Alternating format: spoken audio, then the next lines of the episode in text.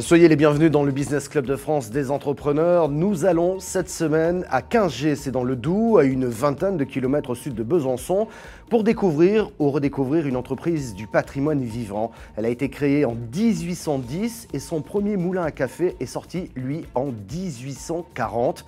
Vous l'avez compris, il s'agit de Peugeot, Peugeot Saveur, aujourd'hui c'est son nom, et son président, Éric Denis, est avec nous. Bonjour. Bonjour. Merci d'avoir accepté notre invitation.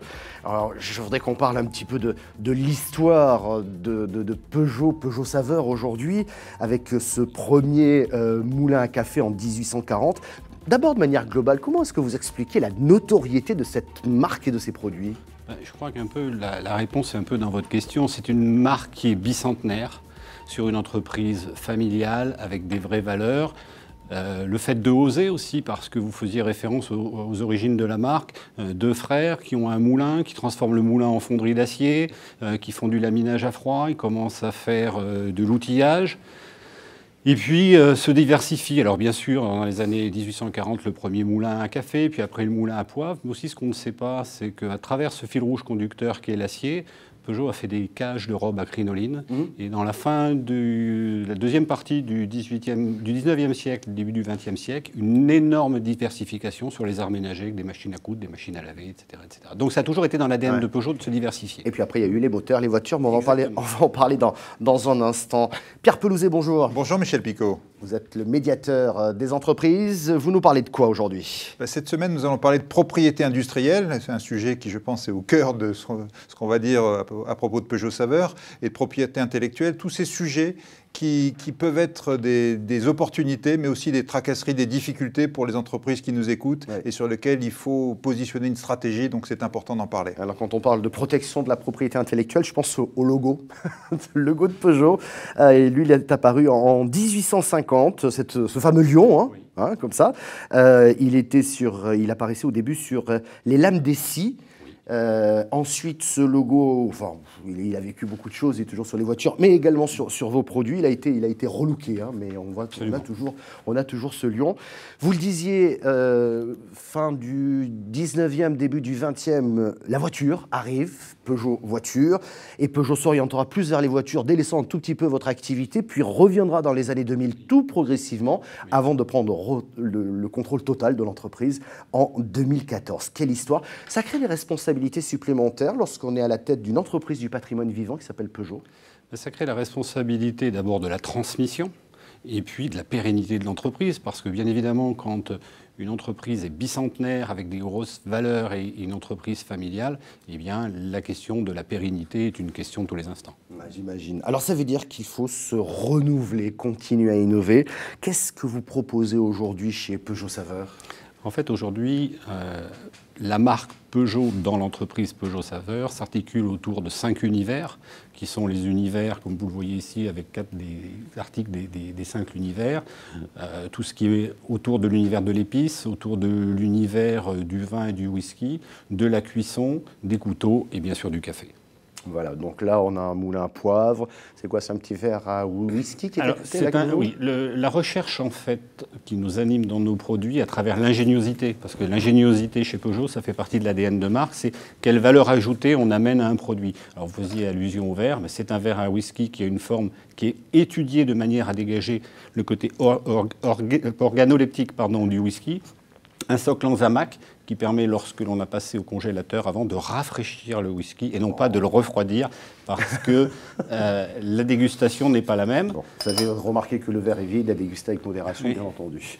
Euh, je voudrais qu'on s'arrête juste sur le plat qui est au, à, four, là. Oui. Euh, c'est un plat d'une marque Apolia qui est donc dans votre giron, mais lui est fabriqué en Bretagne pour le coup. Il est fabriqué en Bretagne, il est 100% français, là aussi avec un vrai savoir-faire, avec une valeur ajoutée qui se caractérise à la fois, c'est le seul plat à tarte qui a des poignées, et puis surtout une inertie thermique qui permet de garder la chaleur pendant 30 minutes. Donc sur des produits qui peuvent paraître des produits simples et basiques à la base, il y a une vraie réflexion derrière d'ingéniosité. Ouais, j'imagine. Euh, je pense au moulin, cette forme on la connaît depuis... Euh, des décennies et des décennies.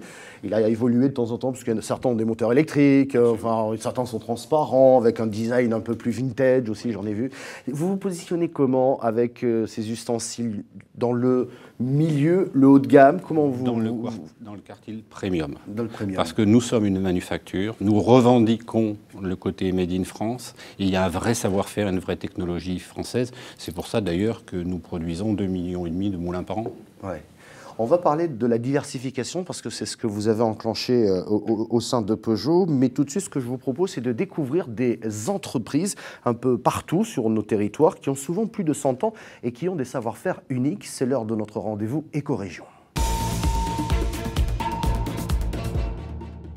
La Maison Fabre, c'est une euh, société qui aura bientôt 100 ans, qui a été fondée par mon arrière-grand-père. Nous sommes à Millau, qui est la capitale du Gand. Millau parce que l'Aveyron dispose de très grands troupeaux de brebis grâce à Roquefort, et que nous travaillons principalement à Lannion, qui est un bassin d'emploi de gens qui savent travailler le gant à l'aiguille ou à la machine ou à la coupe, chose qu'il n'y a pas dans d'autres villes.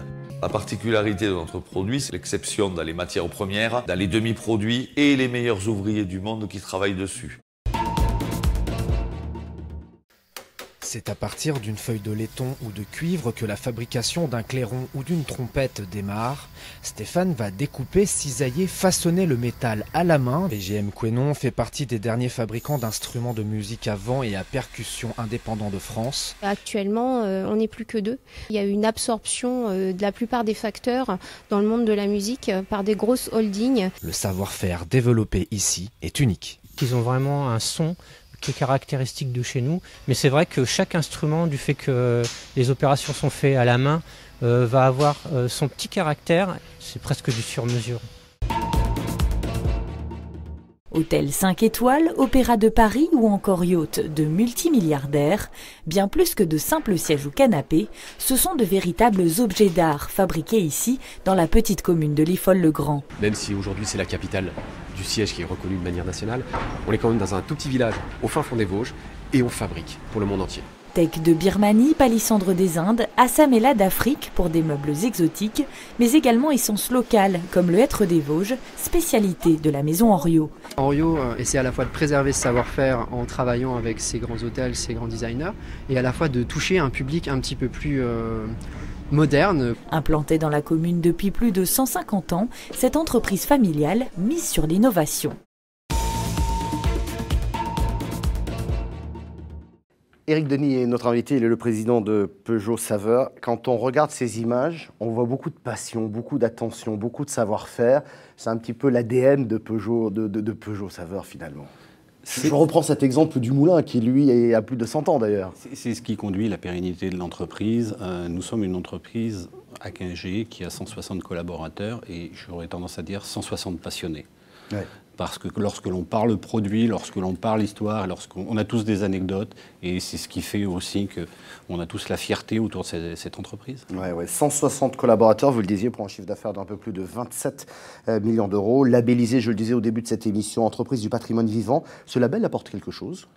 À ce label, déjà, c'est une récompense parce qu'on cultive avec, une, beaucoup de force le Made in France. Donc, ce label récompense les, PME autour d'un côté artisanal, d'un côté savoir-faire, d'un côté industriel. Et, puis, c'est bien aujourd'hui de porter haut les couleurs du Made in France. Mmh. Alors, on a vu que vous avez enclenché il y a un peu plus de deux ans une diversification des produits. On en a quelques exemples ici même.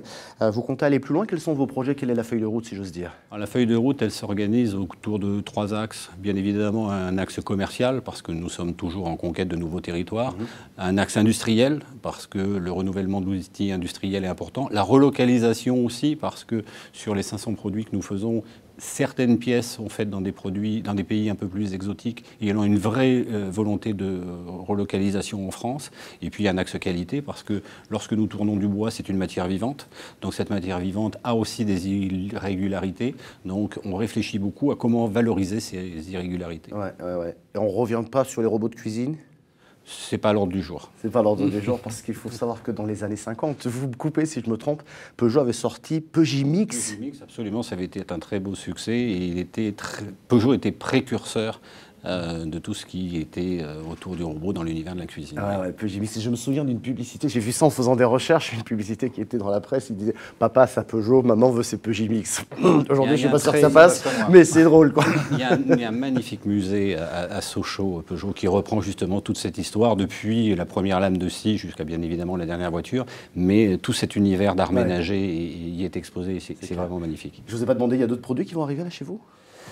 Pour l'instant, oui, bien vous, sûr. Vous parlez d'Axe, etc. Mais est-ce que demain, là, euh, bien sûr. prochainement en, en, fait, on continue à, à, développer des nouveautés, à la fois sur notre cœur de métier qui est le moulin, parce que aujourd'hui, c'est 300 références, les moulins, et pas seulement des moulins à, à poivre, puisque la diversité culinaire aujourd'hui fait que, et le, euh, le bien-être fait que l'on va aussi sur, par exemple, de la graine de lin, sur de la cannelle, mais bien évidemment, à la fois sur d'autres univers, toujours autour de, de la table. Et c'est la stratégie même de, de Peugeot de, de, se diversifier autour des, de l'univers des, des instruments du goût. En tout cas, bravo, c'est très beau ce que vous faites. C'est l'heure de notre rendez-vous avec le médiateur. Pierre Pelouzet, euh, on va parler de protection industrielle. Ça tombe bien avec ce qu'on vient de dire, protection industrielle et intellectuelle. Euh, quel est le travail de la, médiation? Je crois que vous travaillez beaucoup avec l'INPI notamment. Bien sûr. Alors, il faut savoir que dans nos médiations, on fait des centaines de médiations tous les ans, vous le savez, on a pas mal de cas de propriété intellectuelle, euh, d'entreprises qui viennent nous voir en nous disant on m'a pris mon idée, on m'a pris mon savoir-faire, on m'a pris ma marque. Et donc, on peut faire de la médiation, on en fait à longueur d'année, entre des entreprises qui se disputent autour d'une propriété intellectuelle. On a voulu aller plus loin et effectivement faire un accord avec l'INPI, l'Institut national de la propriété intellectuelle, parce que j'allais dire c'est bien de venir en pompier, c'est encore mieux d'anticiper. Mmh. Et, et, le message qu'on passe aux entreprises, c'est sachez anticiper. Vous avez des réseaux de l'INPI partout en France et travaillez avec elles à une stratégie euh, la propriété intellectuelle, ça ne se fait pas n'importe comment. Il y a des choses qu'il faut protéger à un certain niveau, d'autres moins. Il y a des choses qu'on peut protéger, d'autres qu'on ne peut pas. Mais autant le savoir, autant le prévoir, autant l'anticiper. Et puis, si au bout du compte, euh, tout, tout ne s'est pas aussi bien passé qu'on le voudrait, n'hésitez pas à saisir le médiateur des entreprises. On est là pour vous aider là-dessus. Ce sera d'autant plus facile que vous avez fait des démarches d'anticipation et de protection en amont. Et vous pouvez le saisir par Internet, je vous le rappelle. Éric Denis, c'est des questions que vous vous posez, vous aussi, lorsque forcément, vous forcément. avez de nouveaux produits? La, la concurrence, les marchés l'export. On a 75% de notre chiffre à l'export. Donc, bien évidemment, en fonction des pays, ce sont des sujets auxquels nous sommes attentifs. Merci beaucoup, Éric Denis, président de Peugeot Merci Saveur. Merci, Pierre Pelouzet, merci, médiateur des entreprises. Euh, merci de nous avoir euh, suivis. N'hésitez pas à réagir à cette émission sur les réseaux sociaux de l'émission, justement, Business Club de France. Euh, pourquoi pas sur Facebook ou sur Twitter. Merci de votre fidélité et à la semaine prochaine.